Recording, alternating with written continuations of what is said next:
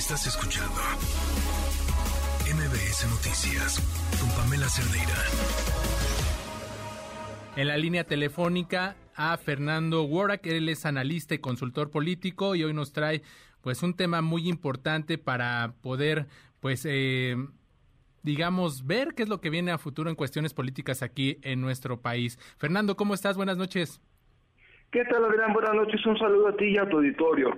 Oye, pues hace unos días se llevó a cabo la conferencia de acción política conservadora que, pues, eh, a decir, ¿no? De las autoridades capitalinas, este tipo de ideologías, de, de políticas que promueven estos integrantes de ultraderecha, pues no tienen cabida aquí en la capital del país, pero pues eh, vamos a, platicar de ello porque es, es, es, muy importante lo que está sucediendo con este tipo de, de, grupos.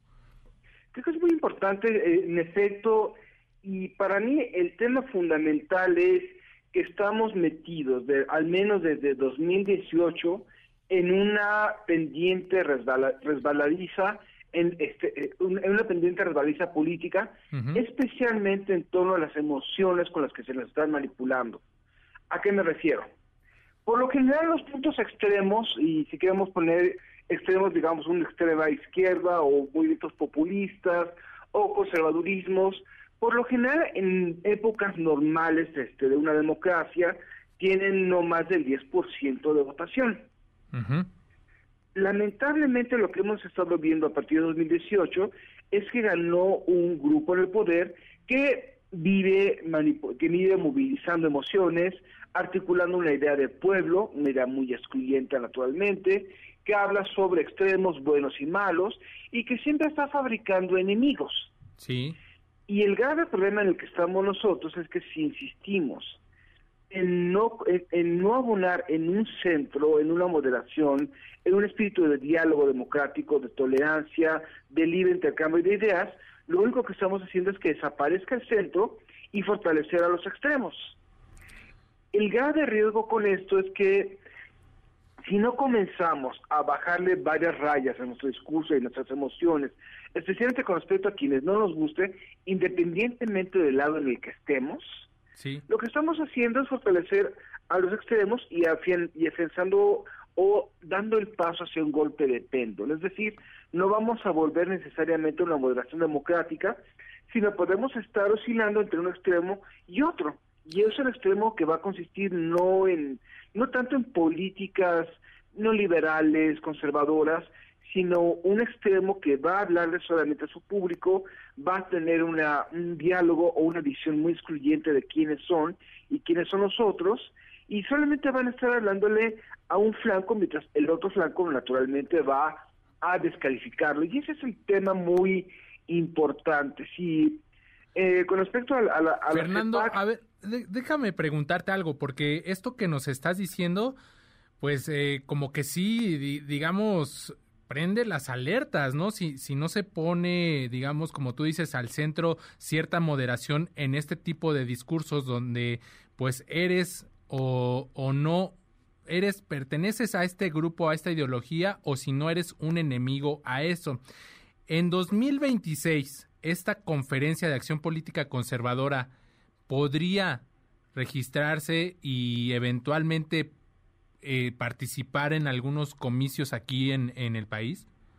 Exactamente, y no dudas, por ejemplo, que ahorita ya se estén moviendo para colocar candidaturas en los partidos rumbo a 2024 en diputaciones. Desde y naturalmente estamos hablando de eh, la posibilidad que a partir de 2025, cuando se abran las convocatorias para formar nuevos partidos políticos, naturalmente tengan registro. Y una cosa que estaba yo este, hablando en mi podcast, se llama Realpolitik 101, ¿Sí? Eh, es que podemos reírnos, podemos ver a estos, a esos extremos con una forma un poco cómica, podemos tacharlos de conservadores, reaccionarios, retrógradas, pero si no estamos abonando en el centro, pueden ser una... Y si llegamos a un punto en el que Morena se desgaste en el poder, porque más o menos por ahí 2036, 2042 se va a desgastar, si no tenemos un centro vamos a estar oscilando hacia el otro extremo. Y yo creo que el mayor ejemplo es Bolsonaro, en Brasil. Durante muchos años se burlaban de él hasta que naturalmente la izquierda se desgastó y al no haber un centro, ganó Bolsonaro. Y es que es un fenómeno, Fernando, que, que se repite, pues ya, ya lo dices en Brasil, ¿no? En, en otros países europeos, en Estados Unidos pasó, ¿no? También, entonces, eh, aquí, ¿qué, qué, qué tendría, ¿en qué se tendría que, que trabajar para que no llegáramos a estos extremos? Yo creo que hay que trabajar en los grises. Los, el gobierno y la oposición quiere hacernos ver que esto se trata de blancos y negros y en realidad hay muchos matices de grises. Yo creo que debemos empezar a reconocer que la persona que votó por Morena, si una si usted, si alguien en el público no simpatiza con Morena, quien votó tenía argumentos válidos para votar por Morena. O por si nos escucha un simpatizante de Morena, debe saber también que tiene que quienes no simpatizamos tenemos argumentos válidos con con esto y se trata de, de volver a conquistar un terreno común, ¿qué significamos? Y esa falta de división la estamos viendo incluso en el tema de la reforma electoral. La reforma electoral de 2007 va a ser recordada cuando esto pase como el inicio del final de la democracia mexicana. ¿Por qué? Porque generó un sistema de partido cerrado, poco competitivo y oligopólico. Y lamentablemente, en vez de estar pensando en, oigan, ¿cómo, se, ¿cómo obligamos a los partidos políticos a que compitan? ¿Cómo obligamos a los partidos políticos a que si quieren dinero, tengan que buscar cierta parte de dinero y el, Estado les va, les va a dar una base? Y eh, pensar que los partidos políticos tengan sanciones reales en vez de pagar multas con nuestro dinero, estamos reduciendo el término a favor o en contra de una reforma del presidente. Y no estamos criticando todo lo que pasó antes. Creo que el tema es recuperar ese centro, es volvernos a hablar entre gente que, que no estamos realmente en el extremo, tratar de buscar puntos en común, hacer autocrítica porque todos los, los, sistemas democráticos tienden a caer ante líderes que articulan una imagen de pueblo, que manifiesta una señal de autenticidad, no por esos líderes, sino por el fracaso de las democracias para enfrentar problemas como corrupción, como inseguridad, como desigualdad. Claro. comenzar a decir, bueno, esto no fue gratis, eso fue, esto ya no lo, esto ya lo vimos venir desde hace muchos años y no hicimos nada. Y si queremos volver a un entorno democrático, necesitamos comenzar a decir, bueno, hay que dar varias, hay que saber qué pasó, hay que entender qué pasó y hay que retejer puentes, porque si no, lo único que estamos haciendo es favorecer a los extremos.